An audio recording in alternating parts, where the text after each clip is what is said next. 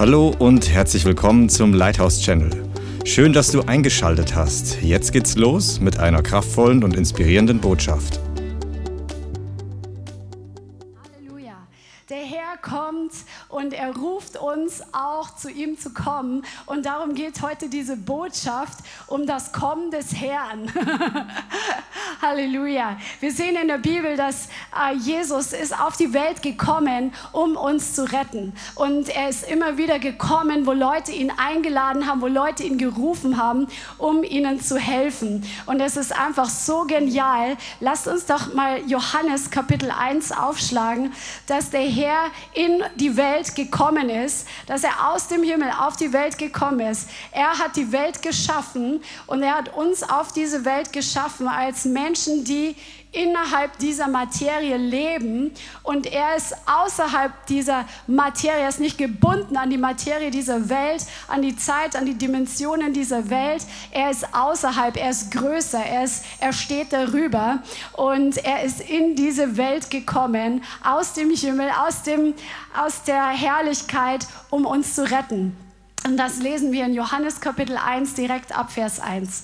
Im Anfang war das Wort und wir wissen, das Wort ist Jesus. Amen. Das Wort war bei Gott und das Wort war Gott. Dieses war im Anfang bei Gott. Alles wurde durch dasselbe und ohne dasselbe ist auch nicht eins, wurde auch nicht eins, das geworden ist. Also alles ist durch das Wort Gottes geschaffen worden. Und Jesus ist das Wort Gottes. Und dann steht hier, in ihm war Leben. Und das Leben war das Licht der Menschen. Und das Licht scheint in der Finsternis. Und die Finsternis hat es nicht erfasst. Und das ist einfach genial. Jesus ist das Leben, er ist das Licht, er ist das Wort und er war bei Gott. Er hat mit Gott zusammen, mit dem Vater und mit dem Heiligen Geist zusammen diese ganze Welt geschaffen. Und dann kommt er in die Welt. Und das lesen wir im Vers 14. Das Wort wurde Fleisch und wohnte unter uns und wir haben seine Herrlichkeit gesehen. Eine Herrlichkeit als eines einzigen vom Vater voller Gnade und Wahrheit. Halleluja. Preis dem Herrn. Und dann steht dass allen, die an ihn geglaubt haben, genau das ist Vers 11, er kam das Sein, die Seinen nahmen nicht auf, so viele ihn aber aufnahmen, gab er das Recht, Kinder Gottes zu werden, denen, die an seinen Namen glauben. Das ist einfach so gewaltig, wenn du dir das vorstellst. Gott, der nicht ähm, vergänglich ist, Gott, der schon ewig war, er hat keinen Anfang. Gott hat keinen Anfang. Alles, was Gott geschaffen hat, und er hat alles geschaffen, das hat irgendwo einen Anfang. Aber Gott selber hat keinen Anfang. Er ist der Ewige. Er steht über der Zeit. Er ist der Zeit nicht unterlegen, wie wir sind, sondern er ist außerhalb der Zeit. Das ist so genial. Und er ist im Himmel und er hat diese Welt geschaffen, er hat uns geschaffen, er hat die Materie geschaffen und es war sehr, sehr gut. Also uns gibt es nicht schon immer, sondern alles, was Gott geschaffen hat, hat einen Anfang. Und das ist so stark, sich darüber Gedanken zu machen, dass Gott nicht an diese Materie auf dieser Welt ähm, beschränken muss, so wie wir in unserem physischen Leib. Wir sind physisch, aber wir haben auch eine Seele und einen Geist. Das heißt, wir sind mit Gott verbunden im Geist, aber mit, unserer er mit unserem Leib sind wir auf diese Erde gebunden. Also wir haben diese verschiedenen Dimensionen.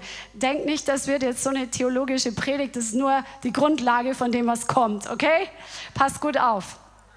Gott ist nicht an die Materie gebunden, er ist nicht an Raum gebunden und nicht an Zeit gebunden. Er, er steht darüber und er kann einfach, wann immer er will, eingreifen in diese Materie und Dinge einfach anders machen, als die physikalischen Gesetze es vorschreiben. Das ist so genial. Er kann einfach Dinge auch in, in, äh, im in der Zeit machen. Zum Beispiel, wir lesen in der Bibel zwei Situationen, wo Gott die Zeit verändert hat. Gott steht über der Zeit. Und mit diesem Gott, wenn du von neuem geboren bist, hast du eine Beziehung. Und dieser Gott ist als Mensch auf die Erde gekommen und hat sich reinpressen lassen quasi in diesen irdischen Körper, war gebunden in seiner Erd Erd Erdenzeit an diese Materie mit seinem Körper. Aber dennoch war Jesus genauso wie wir durch die Neugeburt mit dem Vater verbunden und mit der Dimension des Himmels verbunden, die nicht beschränkt ist. Versteht ihr das? Amen. Halleluja. Also Jesus hat sich selber erniedrigt. Er ist aus dem Himmel gekommen, auf die Erde gekommen, um dich und mich zu retten. Und wir sehen in der Bibel, dass so viele Menschen, wie ich gesagt habe, schon zum Herrn gerufen haben um Hilfe, weil sie wussten, da gibt es den, der größer ist, der über allen steht und der ihnen helfen kann, wo kein Mensch mehr helfen kann. So wie das Volk Israel, als sie in Ägypten waren, sie waren in Knechtschaft, sie waren in Sklaverei, sie hatten große Not und sie haben angefangen zum Herrn zu rufen und Gott hat ihren Schrei gehört. Und er ist gekommen und hat Lösung gebracht. Er hat Rettung gebracht. Er hat Mose in der Wüste berufen. Er hat diesen Dornbusch einfach zum Brennen gebracht. Der Dornbusch hat gebrannt und ist nicht verbrannt, um Moses Aufmerksamkeit zu, zu catchen. Und Mose sieht diesen Dornbusch und er kommt in die Nähe und schaut sich das an und dann sagt er, Mose, Mose, komm nicht näher, du stehst auf heiligen Boden. Und dann beauftragt ihn Gott, auf den Schrei der Kinder Gottes zu hören und das Volk Gottes aus der Knechtschaft zu befreien, um ihnen in der Wüste zu begegnen. Gott beruft Moses und er sagt, ich will euch begegnen, ich will euch ähm, am Berg Horeb begegnen. So haben wir immer wieder gesehen in der Bibel, auch im Neuen Testament, dass Leute zu Jesus gerufen haben. Sie wussten, er kann sie heilen. Und er ist derjenige, der Lösung bringen kann. Er kann Befreiung schenken. Und sie haben ihn gerufen und er hat auf ihren Schrei gehört. Halleluja, ist das nicht wunderbar? Und jetzt kommt ein kleines Nugget für all jene, die ähm, müde geworden sind vom Dienen und vom Anpacken und vom Beten, weil der Herr will dich erfrischen. Wir leben in einer Zeit, wo der Herr Erfrischung und Erquickung und Erweckung und Belebung freisetzt. Amen. Und jetzt pass mal auf, schlag mal Richter Kapitel 15 auf. Hier geht es um Samson oder Simson, den Mann, den Gott berufen hat, das Volk Israel aus der Knechtschaft der Philister zu befreien. Richter Kapitel 15. Und es war so, dass die Philister heraufgezogen sind und die haben Simson ähm, gefesselt. Wir lesen ab Vers 9. Die Philister zogen herauf und lagerten in Juda und breiteten sich in Lehi aus. Da sagten die Männer von Juda, warum seid ihr gegen uns heraufgezogen? Und sie sagten, um Simson zu binden. Weil Simson übernatürliche Kraft von Gott hatte, um das Volk Gottes aus der Hand der Philister zu befreien. Gott hat sich das ausgedacht, dass es so sein soll. Und er hat diesem Mann einfach Kräfte gegeben. Wenn du die Geschichten liest, ist einfach erstaunlich, was er alles gemacht hat, weil der Geist Gottes auf ihm war und ihn übernatürlich befähigt hat. Und sie wollten diesen Simson binden und ähm, ihn fesseln und sind dann ausgezogen und dann begegnet ihnen Simson und sie sagen, was sie ihm tun wollen. Im Vers 12, wir kommen, um dich zu binden und dich in die Hand der Philister auszuliefern. Und Simson sagt zu ihnen, schwört mir, dass ihr mich nicht selber über mich herfallen werdet. Nein, sondern wir wollen dich nur binden und dich in ihre Hand ausliefern, aber töten wollen wir dich nicht. So banden sie ihn mit zwei neuen Stricken und führten ihn vom Felsen herauf. Und dann fangen sie an, schon über den vermeintlichen Sieg zu jubeln und zu jauchzen. Und der Geist Gottes, Vers 14, kommt über Simson und die Stricke, die an seinen Armen waren, wurden wie Flachsfäden, die vom Feuer versenkt sind und seine Fesseln schmolzen von seinen Händen weg. Und er fand noch einen frischen Unterkiefer eines Esels, streckte seine Hand aus, nahm ihn und erschlug damit tausend Mann. Come on. Die wollen ihn einfach gefangen nehmen. Sie binden ihn, denken schon, yeah, jetzt haben wir ihn. Nee, vergiss es. Der Geist Gottes kommt auf ihn. dass die Dinger schmelzen weg wie Bindfäden und er nimmt einen, einen Knochen von einem Esel und schlägt tausend Mann. Das ist so gewaltig. Den Film müssen wir uns im Himmel mal anschauen, wie das war. Und dann ähm, war es so, Simson sprach, mit dem Unterkiefer des Esels schlug ich einen Haufen, zwei Haufen, mit dem Unterkiefer des Esels erschlug ich tausend Mann. Also es ist auch ein Wortspiel im Hebräischen hier. Und dann ist es so, dass er großen Durst hat. Jetzt hat Gott ihn gebraucht, um sein Volk mal wieder zu segnen und die Feinde Gottes in die Flucht zu schlagen. Und einige von euch sind hier oder online dabei. Du bist ein Gebetskämpfer. Du bist einer, der evangelistisch unterwegs ist, der das Reich Gottes vorantreibt. Und Gott gebraucht dich durch die Kraft des Heiligen Geistes, mächtige Siege zu erringen. Ich weiß, dass hier einige starke Helden im Geist Geist da sind oder die ihr im Worship-Team Lobpreis macht, die ihr durch eure Instrumente und durch eure Stimmen Siege und geistliche Durchbrüche hervorbringt oder wo du zu Hause vielleicht für deine Familie ins Gebet gehst, wo du in den Riss trittst für deine Arbeitskollegen. Der Herr dich dabei gebraucht, um einfach Durchbruch im Geist hervorzubringen. Es kommen manchmal Zeitpunkte, wo wir einfach müde werden vom geistlichen Kämpfen und du denkst dir, ich brauche brauche Erfrischung, ich brauche Erquickung, kann ich mal bitte Urlaub haben? Aber der Feind, der achtet nicht drauf und der sagt äh, nicht, dass wir jetzt mal Urlaub bekommen vom geistlichen Kampf.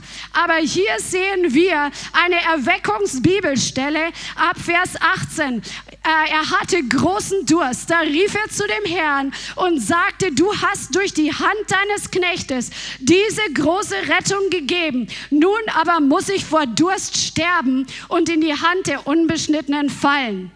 Da spaltete Gott die Höhlung, die bei Lehi ist, sodass Wasser aus ihr hervorkam. Und er trank und sein Geist kehrte zurück und lebte wieder auf. Daher gab man ihr den Namen Quelle des Rufenden. Die ist bei Lehi bis auf diesen Tag. Und das Wort, was hier steht, das Wort, das das Wasser das Wort, das er wieder aufgelebt hat, ist das Wort Chaya oder so ähnlich wie man das Chaya im Hebräischen und das heißt Erweckung, das heißt Belebung, das heißt Erfrischung, das heißt Erquickung. Come on, der Heilige Geist ist heute für dich da, wo du müde geworden bist vom geistlichen Kämpfen und vom Vorangehen und vom Festhalten und dranbleiben. Der Heilige Geist ist da und der Herr tut für dich heute ein Wunder. Er spaltet den Felsen. Jesus ist der Fels und der Geist Gottes kommt aus diesem Felsen hervorgequollen, um dich heute geistlich zu erfrischen, um dir neues Leben zu geben in deiner Seele, neues Leben zu geben in deinem Geist, neues Leben zu geben in deinem Körper. Und wenn es dich betrifft, auch zu Hause, dann steh es auf. Wir werden jetzt beten, dass diese Erfrischung jetzt wirksam wird. Come on. Halleluja. Fang einfach an, auch zu Hause, jetzt in Sprachen zu beten und strecke dich zum Herrn aus, strecke dich zum Himmel aus. Vater, ich danke dir. Oh,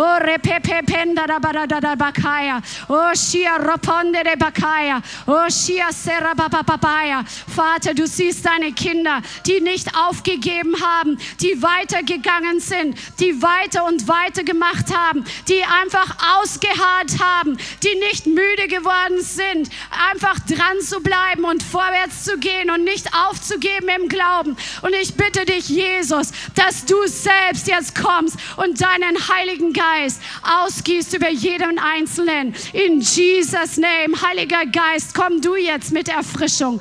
Komm du jetzt mit dem Strom. Komm du jetzt mit Scheier. Komm du jetzt mit Belebung. Komm du jetzt auf jeden Einzelnen. Ich ich setze es jetzt frei. In Jesus' name. In Jesus' name. I release it now. Ich setze es jetzt frei. Im Namen Jesus Christus. Im Namen Jesus. Frische, frische, frische, Frische, Frische. Fang einfach an zu trinken im Geist von dem Felsen. Fang an zu trinken von dem lebendigen Wasser. Frische kommt hervor. Frische kommt hervor. Oh, einige sind schon dabei zu trinken. Einige sind schon dabei zu empfangen. Einige sind schon dabei zu schlürfen von dem Wasser des Lebens. Oh, Rabababakaya, Halleluja, komm, Heiliger Geist. Komm, Heiliger Geist. Oh, Rababababaya, Frische,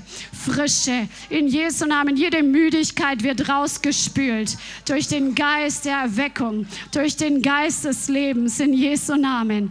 Frische, eine frische Berührung, eine frische Berührung, eine frische Berührung für jeden Einzelnen. In Jesus Name, auch wo Leute krank und angeschlagen sind und im Glauben trotzdem gedient haben, wo sie trotzdem im Glauben gegeben haben.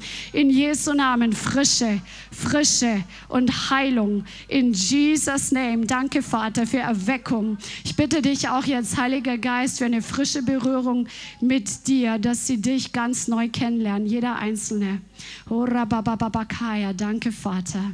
Danke, Vater, für deine Erfrischung, auch bei jedem zu Hause.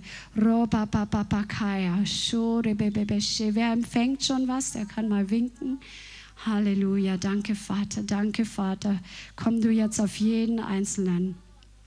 In Jesus' Name. Danke, Herr. Halleluja. Halleluja. Amen. Amen.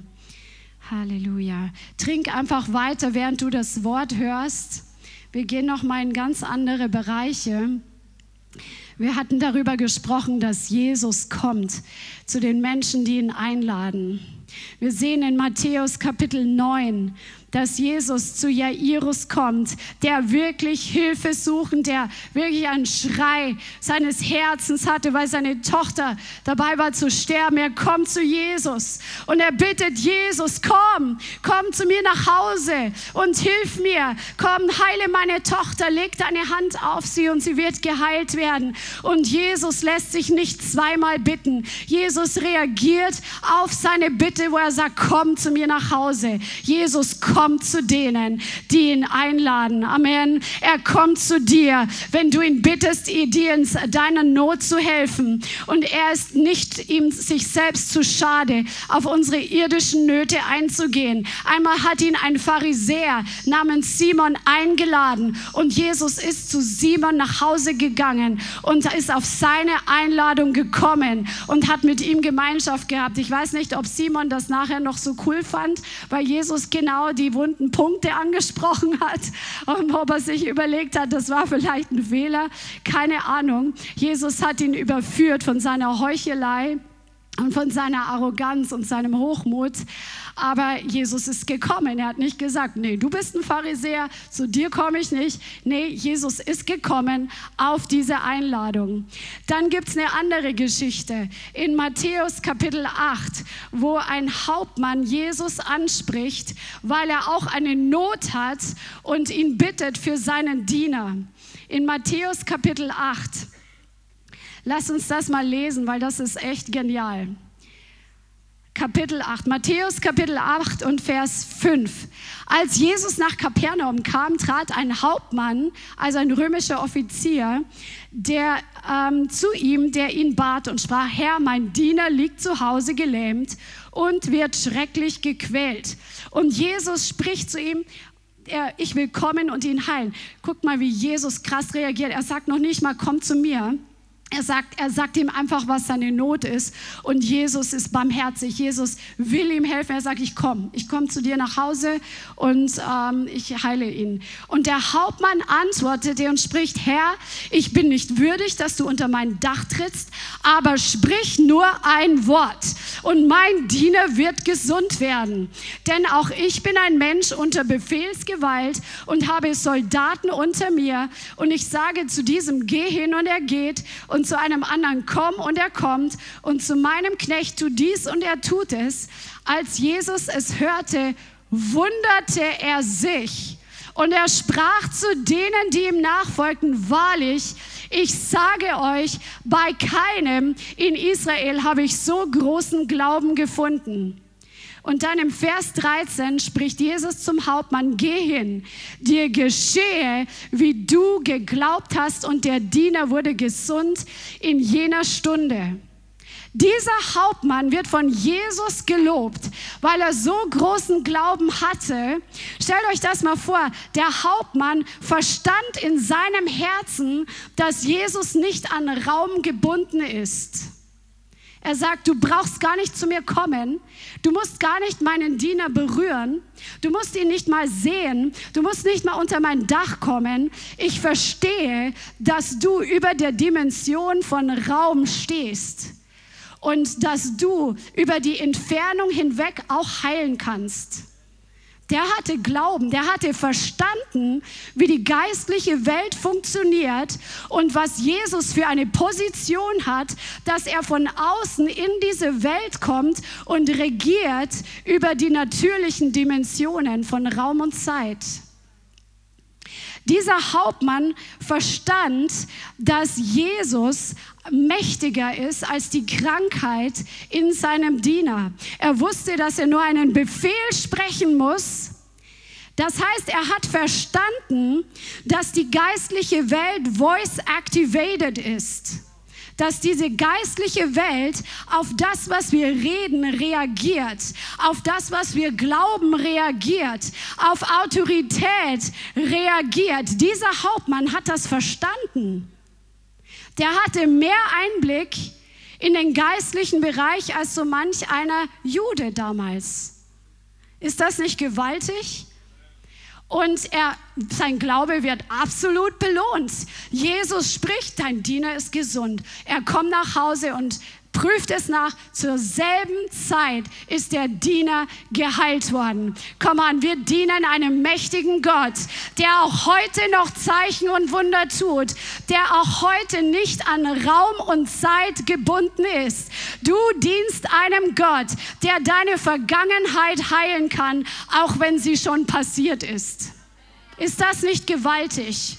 Einen Gott, der deine Vergangenheit wiederherstellen kann, egal durch was du durchgegangen bist, weil dein Gott nicht an Zeit gebunden ist. Halleluja. Halleluja. Unser Gott ist auch nicht an Raum gebunden. Das heißt, wenn du für jemanden betest, der jetzt im Krankenhaus ist, während du hier bist, dann kann Jesus dein Gebet gebrauchen, um diese Person im Krankenhaus zu heilen weil du den gleichen Geist hast, den Jesus hatte, nämlich der Heilige Geist, der die Kraft der Auferstehung ist in dir. Halleluja. Natürlich sendet uns Jesus auch hin, dass wir Kranken die Hände auflegen. Aber manchmal ist es nicht möglich. Wenn jemand in Quarantäne ist oder jemand isoliert ist im Krankenhaus oder jemand in einem anderen Land ist und du kannst sie nicht besuchen, dann ist Jesus nicht an Raum gebunden. Deine Gebete haben Kraft auch bis nach Pakistan und bis nach bis nach ähm, Ägypten und bis nach Australien und sonst wohin. Deine Gebete haben Kraft wenn sie mit dem Wort Gottes übereinstimmen und wenn du im Glauben betest und wenn du deine Autorität kennst, die Jesus dir gegeben hat. Das ist so gewaltig. Jesus regiert über Raum und Zeit. Auch die Syrophönizierin, die zu Jesus kam, eine Ausländerin sozusagen, kam zu ihm und Jesus will eigentlich gar nicht auf ihren Schrei reagieren. Sie sagt, mein Töchterchen wird arg geplagt von einem Geist. Und Jesus hört nicht mal zu. Und seine Jünger sagen, Herr, verschaff ihr doch jetzt endlich, was sie braucht. Sie nervt, auf Deutsch gesagt. Und dann dreht sich Jesus um und er sagt, hey, es ist nicht in Ordnung, dass die dass Heilung, Befreiung ist für die Kinder, für die, für die Israelis ist er in erster Linie zuerst gekommen. Und sie hat Glauben.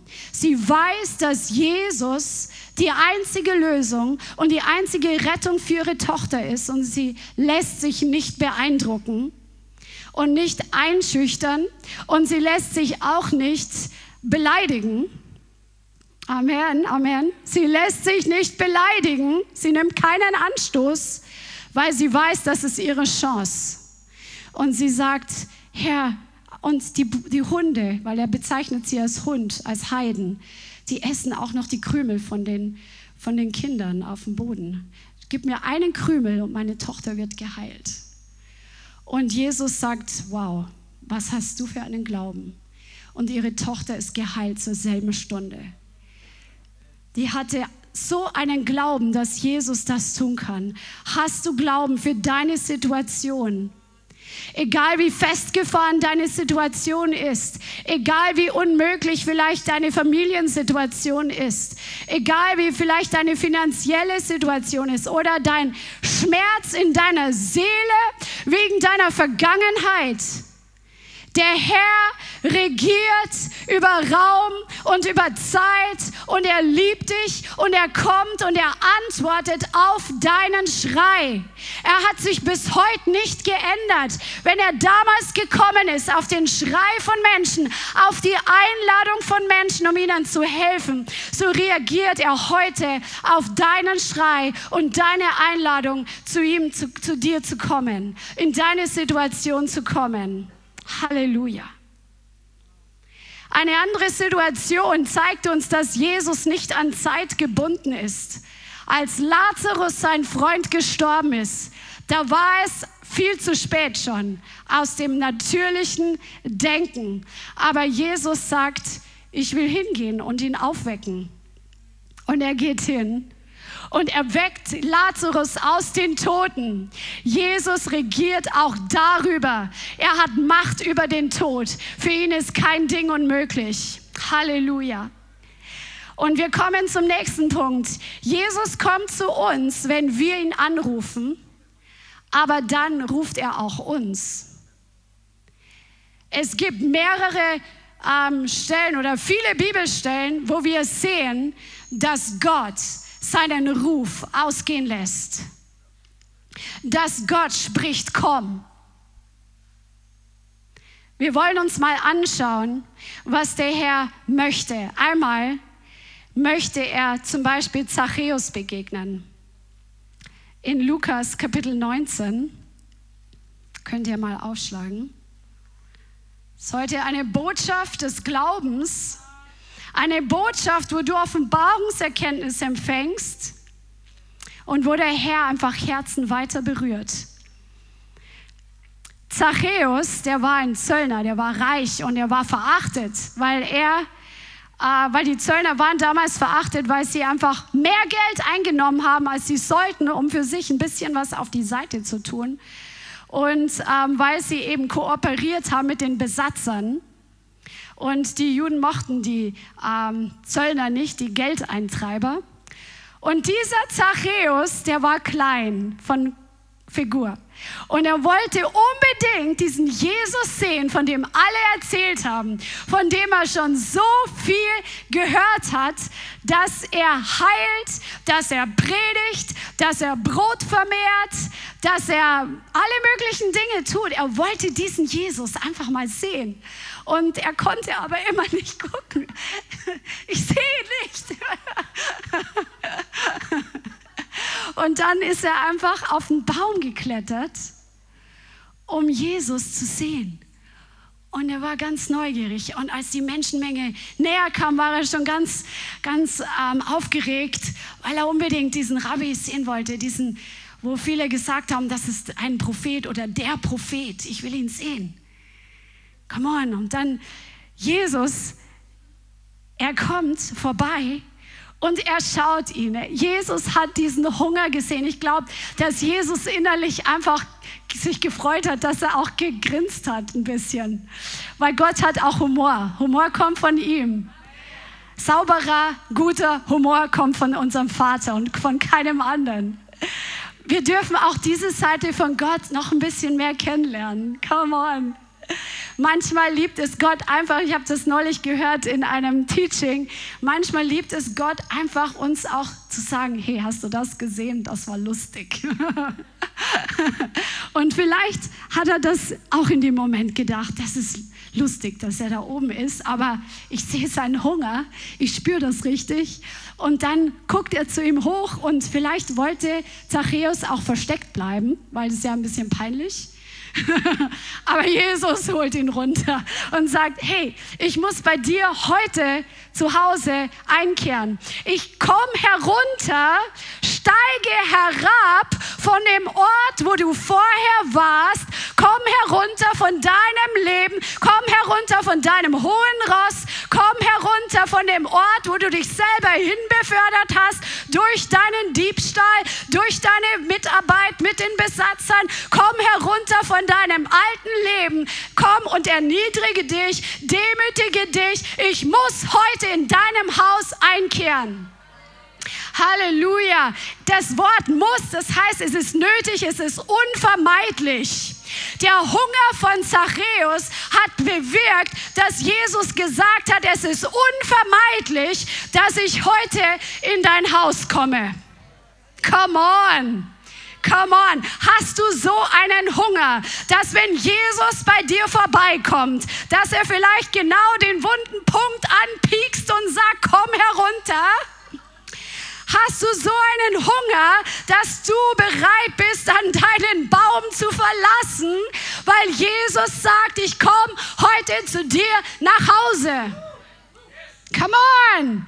Ist doch wurscht, was die anderen denken. Wenn du in die Gemeinde kommst, wenn du zu Hause den Herrn suchst, wie groß ist dein Hunger?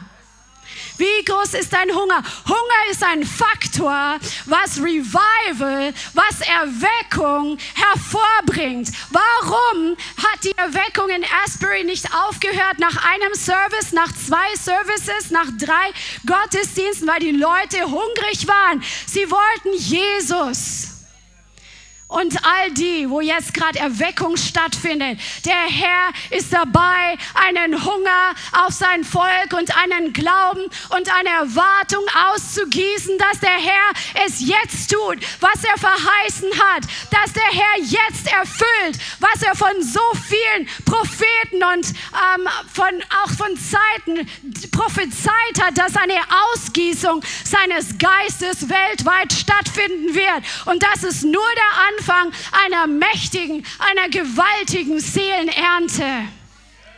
Halleluja, wie hungrig bist du? Wie hungrig bist du nach Jesus? Bist du bereit, den Ort zu verlassen, wo du vorher warst?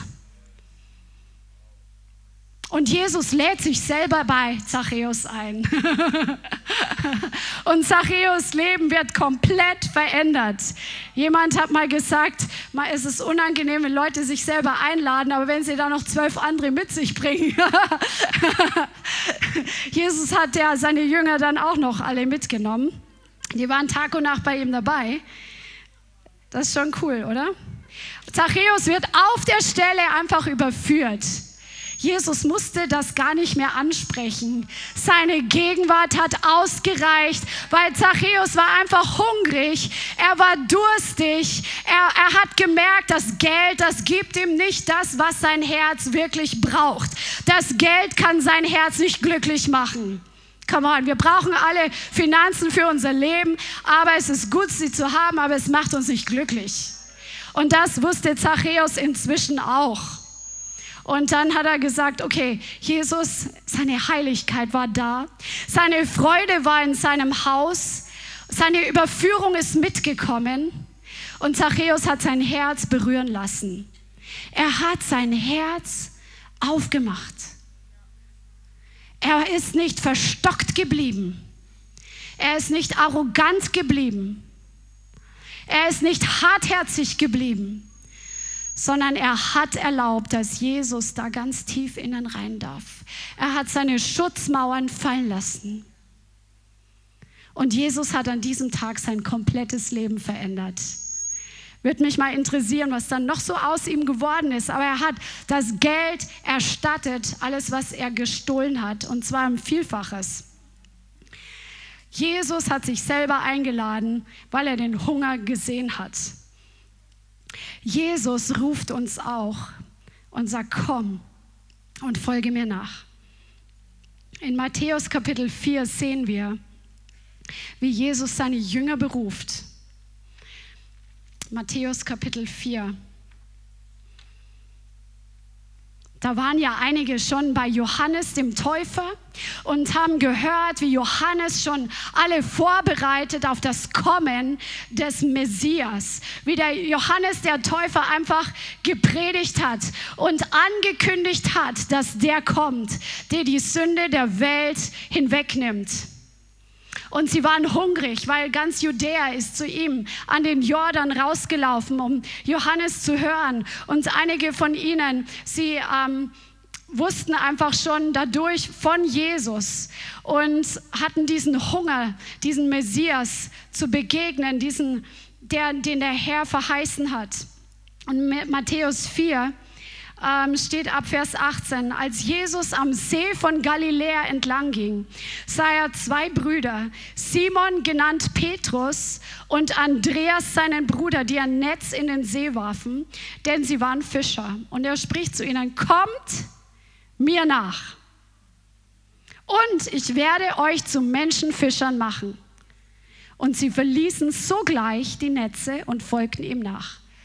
Und als er von dort weiterging, sah er zwei andere Brüder, Jakobus, den Sohn des Zebedäus, und Johannes, seinen Bruder, im Boot mit ihrem Vater Zebedäus, wie sie ihre Netze ausbesserten, und er rief sie.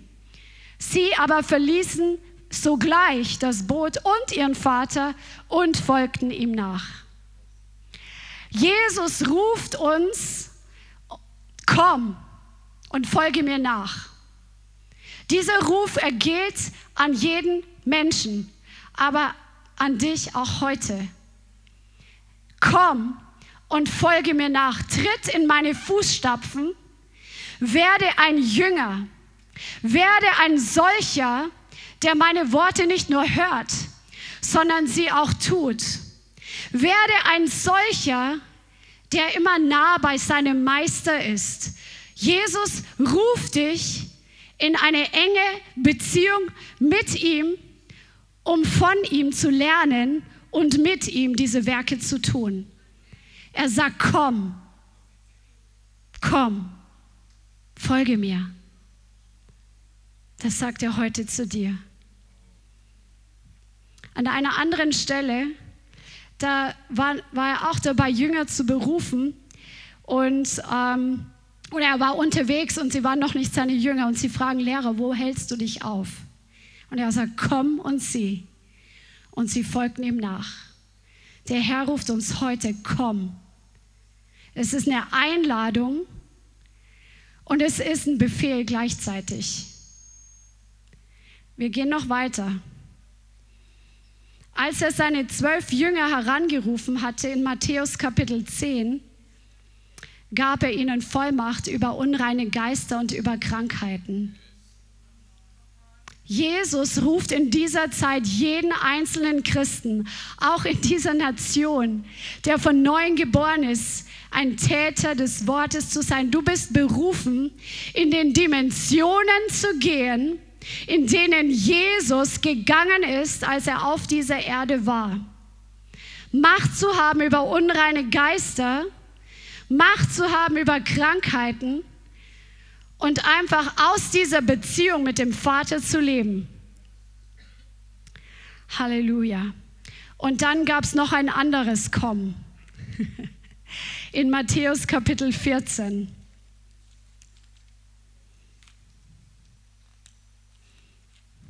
Matthäus Kapitel 14 und Vers 24. Jesus schickt die Jünger auf den See im Boot. Und die Jünger sind mit dem Boot schon mal vorausgefahren. Und es kommt einfach dieser gewaltige Sturm auf diesen See. Und der Wind steht den Jüngern entgegen und die Wellen kommen in das Boot hinein. Und dann steht im Vers 25, aber in der vierten Nachtwache, also er hat sie echt eine ganz schöne Zeit noch alleine rudern lassen, kam er zu ihnen, indem er auf dem See einherging. Und als die Jünger ihn auf dem See einhergehen sahen, wurden sie bestürzt und sprachen, es ist ein Gespenst. Und sie schrien vor Furcht. Sogleich aber redete Jesus zu ihnen und sagt, seid guten Mutes, ich bin es, fürchtet euch nicht. Petrus aber antwortete ihm und sprach, Herr, wenn du es bist, so befiehl mir, auf dem Wasser zu dir zu kommen. Er aber sprach, komm, komm. Und Petrus stieg aus dem Boot und ging auf dem Wasser und kam auf Jesus zu. Come on. Halleluja. Und wir wissen, dass er dann den Wind gesehen hat, die natürlichen Umstände und dann fing er an zu sinken. Aber Jesus hat ihn natürlich gerettet, preis dem Herrn.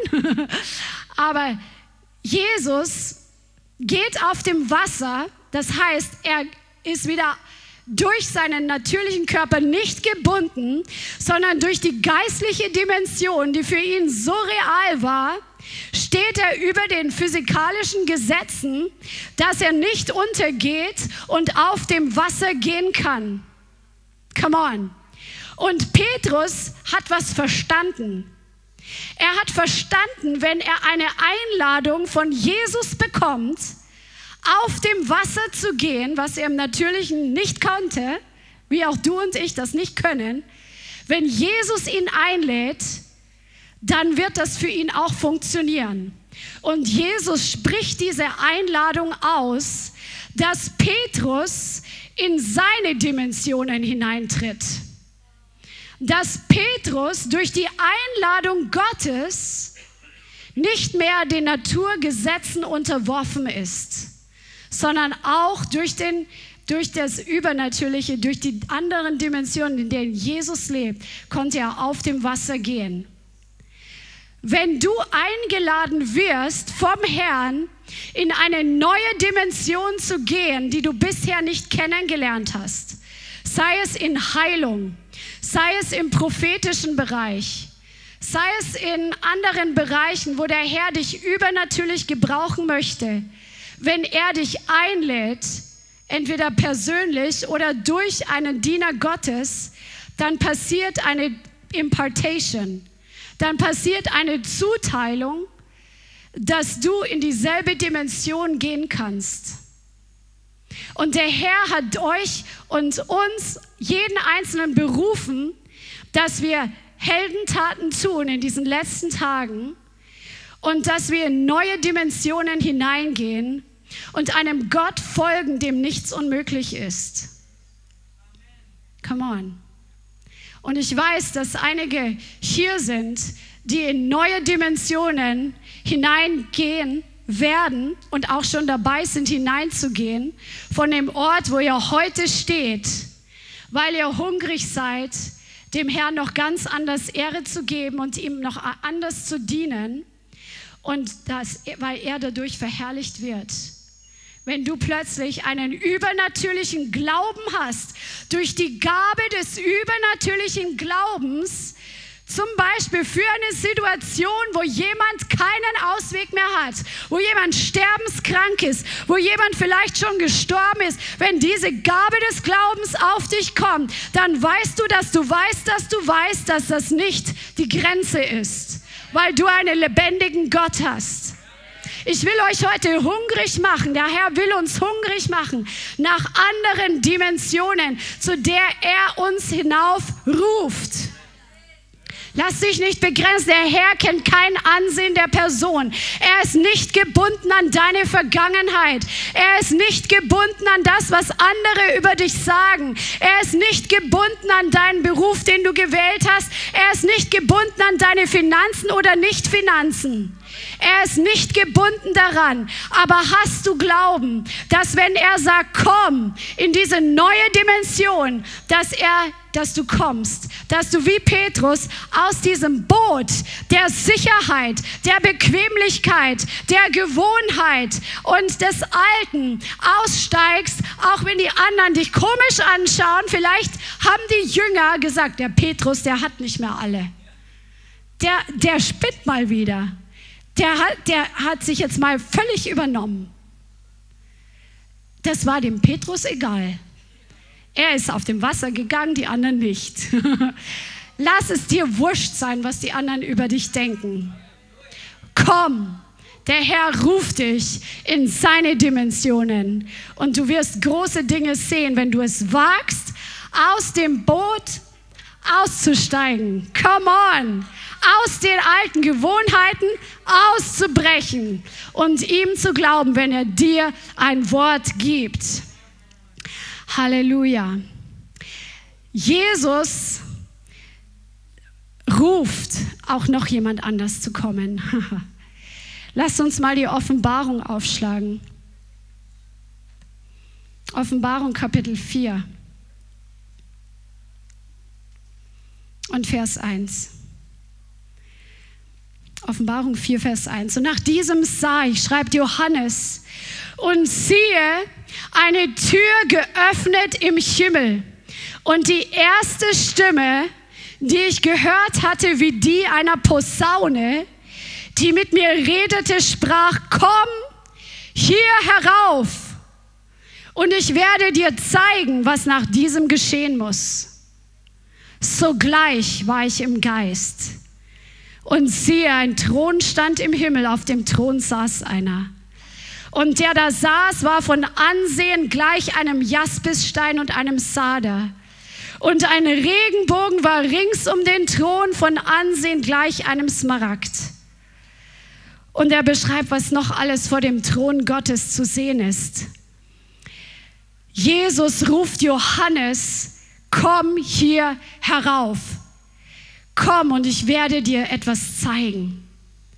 Der Herr ruft dich und ich weiß, dass hier viele Leute sind, die prophetisch sind. Der Herr ruft dich auch neue Dinge zu sehen, die du bisher nicht gesehen hast.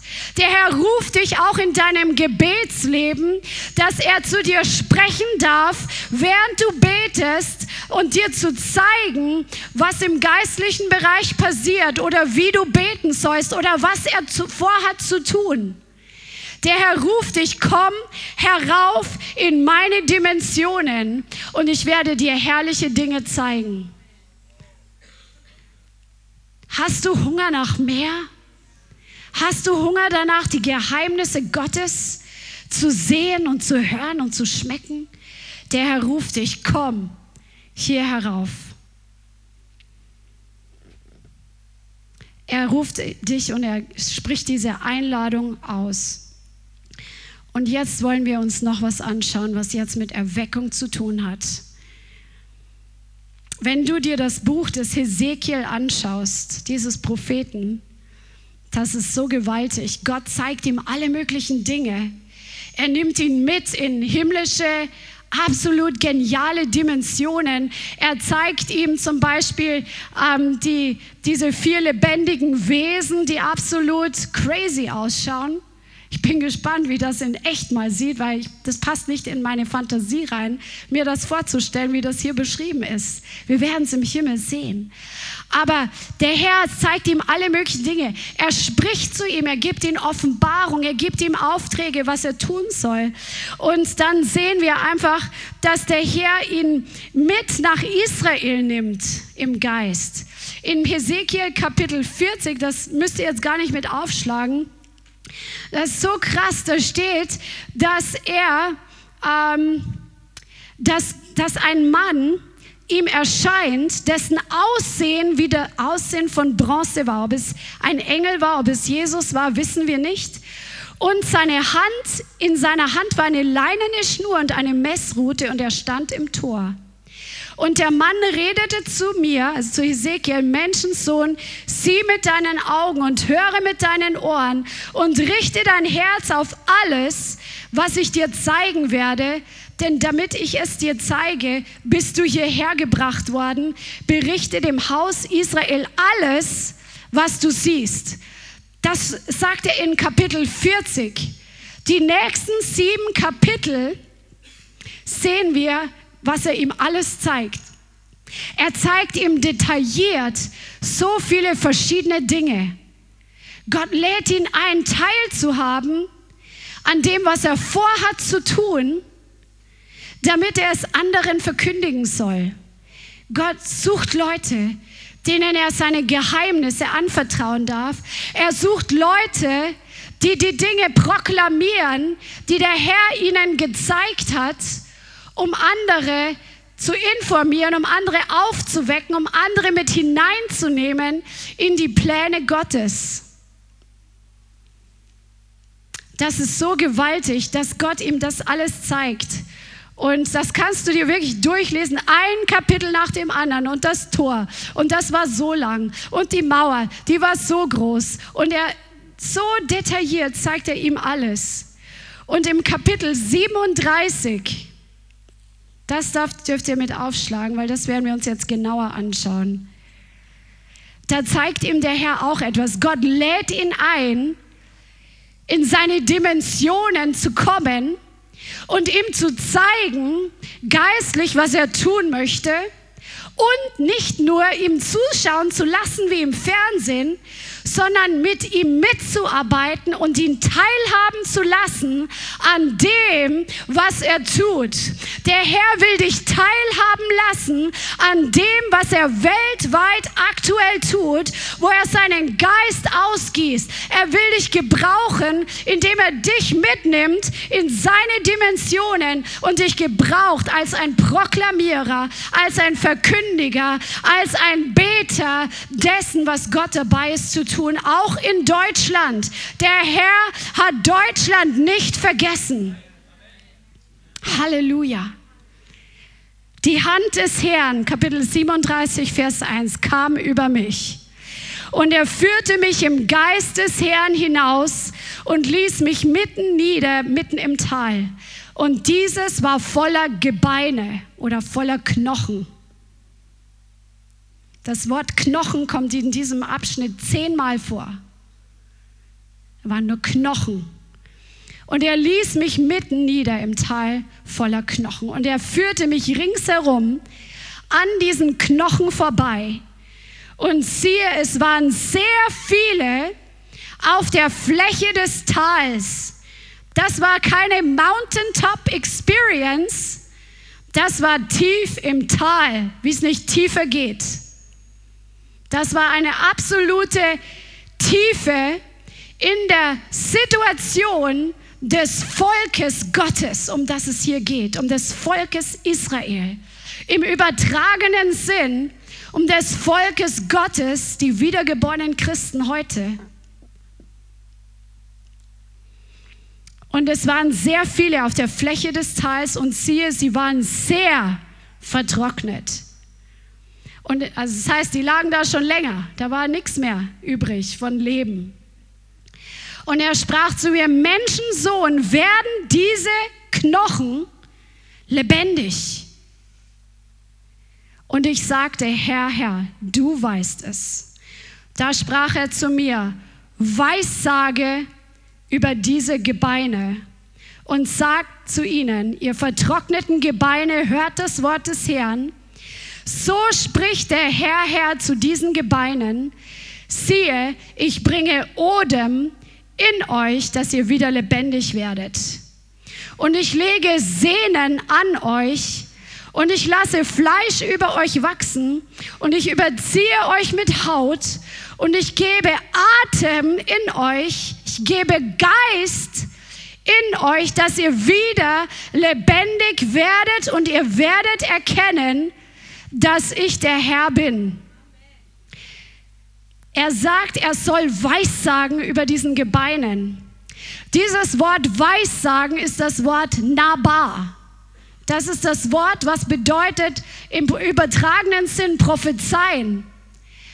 Aber es hat auch die Bedeutung ankündigen. Kündige den Gebeinen an, dass der Wind Gottes kommt proklamiere diesen vertrockneten Gebeinen, sag, mach eine Ansage, rufe sie, teile ihnen mit, dass der Atem, der Geist Gottes kommt und dass sie wieder lebendig werden.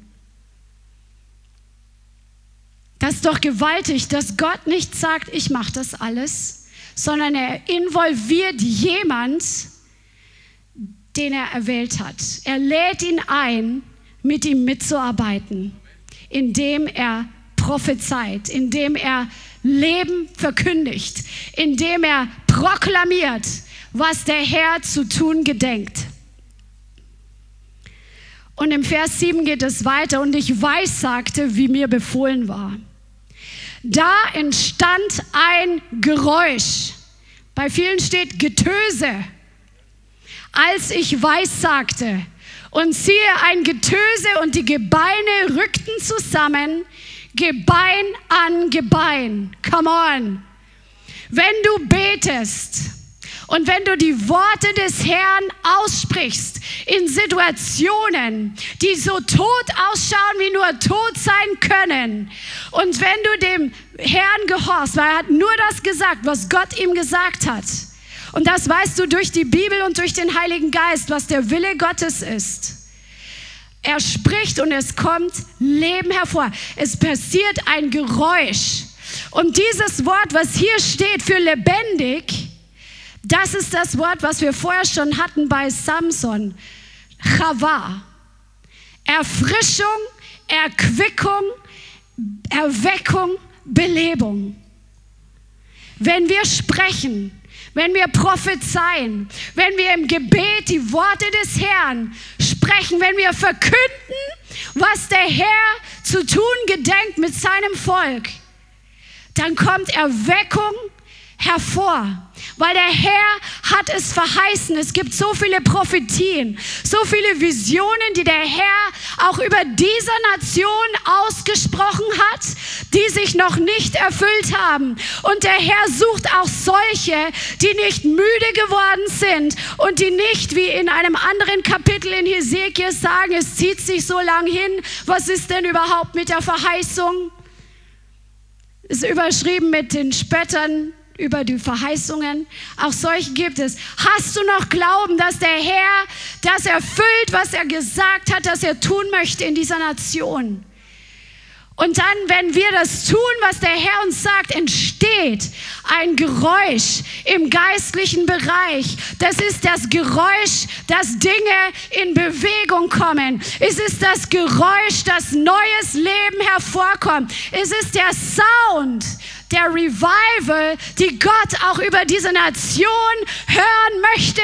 Der Herr wartet darauf und er spitzt die Ohren und er wartet darauf, dass dieses Geräusch, das Gebein an Gebein wieder heranrückt und dass alles wieder zusammenkommt, was zusammengehört. Der Herr wartet darauf, dass dieses Geräusch diese Nation wieder erfüllt. Halleluja. Und er sucht solche wie dich, die mit ihm zusammenarbeiten und mit ihm zusammen dieses Wort freisetzen. Und er weiß, sagt, und es entsteht das Geräusch, die Sehnen kommen, das Fleisch wächst an diese Gebeine, Haut kommt an diese Gebeine, aber es ist noch kein Geist drin, es ist noch kein Atem drin. Also es ist schon was am passieren. Hör nicht zu früh auf. Wenn du anfängst, wenn du siehst, dass deine Gebetserhörung dabei ist, sich zu erfüllen, lehn dich nicht in deinen Sessel zurück und sag, es passiert ja schon was, sondern geh weiter, bis der Durchbruch da ist. Halleluja. Und er, spricht zu, er sprach zu mir, Weissage dem Atem oder dem Geist, Ruach, weissage oder proklamiere, kündige an, setze es frei.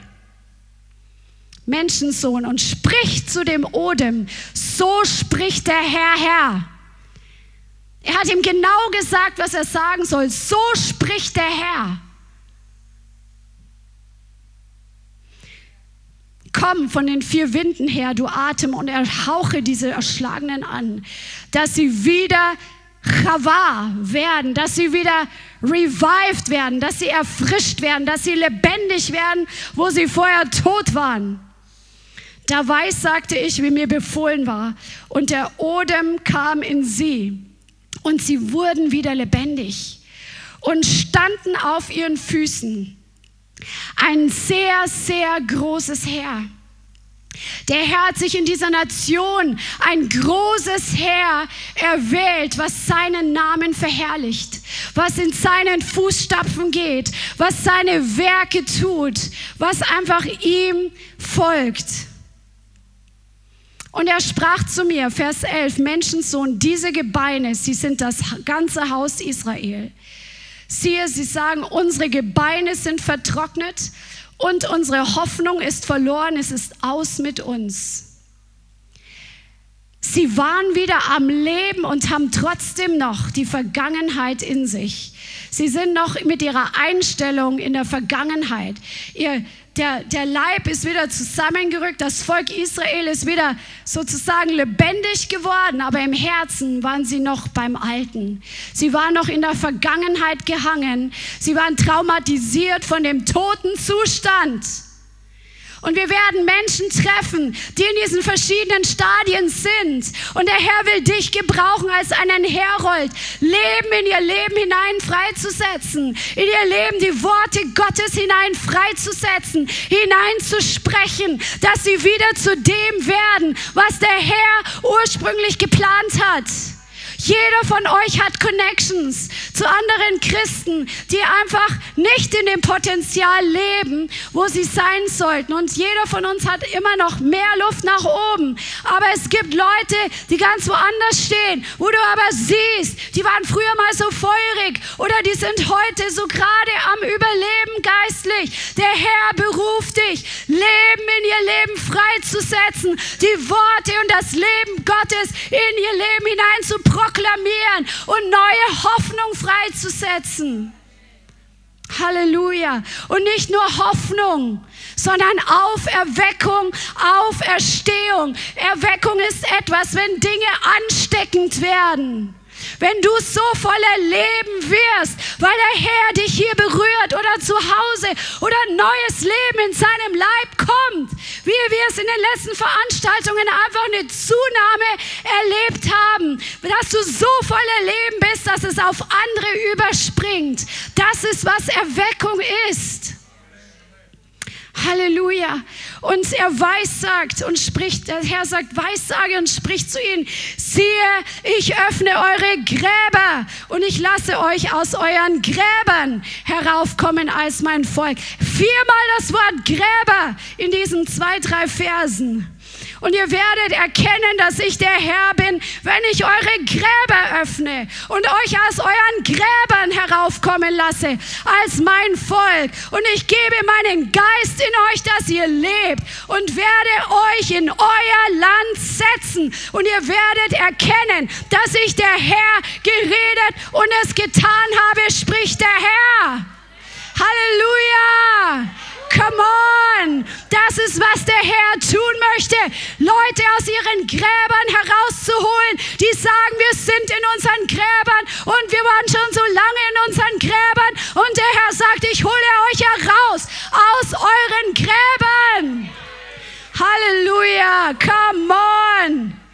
Halleluja, der Herr will dich dafür gebrauchen. Fühlst du das Kommen des Herrn? Hörst du es heute in deinem Herzen? Dann reagiere auf seinen Schrei, wenn er dich einlädt zu kommen in seine Dimensionen, wenn er dich einlädt zu kommen und mit zu ihm mitzuarbeiten, wenn er dich ruft, Dinge aus seiner Perspektive zu sehen, wenn er dich einlädt, seine Worte freizusetzen und zu sprechen. Hörst du den Ruf des Herrn, wo er heute sagt, komm, komm. Satan wollte durch Covid den natürlichen Atem im Körper und den geistlichen Odem aus der Gemeinde herausfegen. Aber der Herr sagt, ein neuer Tag ist da. Ein neuer Tag ist da. Ich bringe meinen Odem zurück zu meinem Volk. Das, was erschüttert worden ist, ich will es neu beleben. Come on. Halleluja. Und der Herr will dich hinein mit einbeziehen. Und er klopft heute dann an dein Herz. Bist du bereit? Mit ihm zusammenzuarbeiten. Dann lasst uns jetzt einfach wirklich zum Herrn kommen. Ich lese euch noch eine Stelle vor, weil das, das habe ich gerade schon erwähnt. In Ezekiel 12, 21 steht, das Wort des Herrn geschah zu mir so. Menschensohn, was ist das für ein Sprichwort, das ihr im Land Israel habt, in dem ihr sagt, die Tage ziehen sich in die Länge und jede Vision geht verloren? Darum sage zu ihnen, so spricht der Herr, Herr, ich will diesem Sprichwort ein Ende machen und man soll es nicht mehr als Sprichwort gebrauchen in Israel, sondern rede zu ihnen, nahe herbeigekommen sind die Tage und das Wort einer jeden Vision. Und nahe sind herbeigekommen die Tage und das Wort einer jeden Vision, auch für diese Nation. Halleluja. Halleluja, come on. Lass uns einfach jetzt aufstehen und mit dem Herrn ins Gebet gehen und sagen, Herr, wir reagieren auf deine Einladung, wir reagieren auf dein Komm. Halleluja.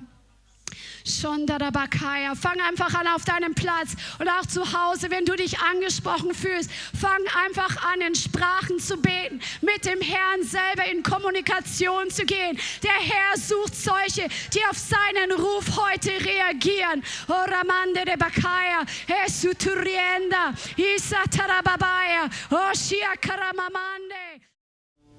Vielen Dank fürs Zuhören. Wir hoffen, die Botschaft hat dich inspiriert und weitergebracht. Diese und noch mehr Botschaften findest du auch als Livestream auf unserem YouTube-Channel, zusammen mit Live-Worship und vielen bewegenden Zeugnissen. Wir würden uns freuen, wenn du auch mal in unserem Gottesdienst vorbeischaust.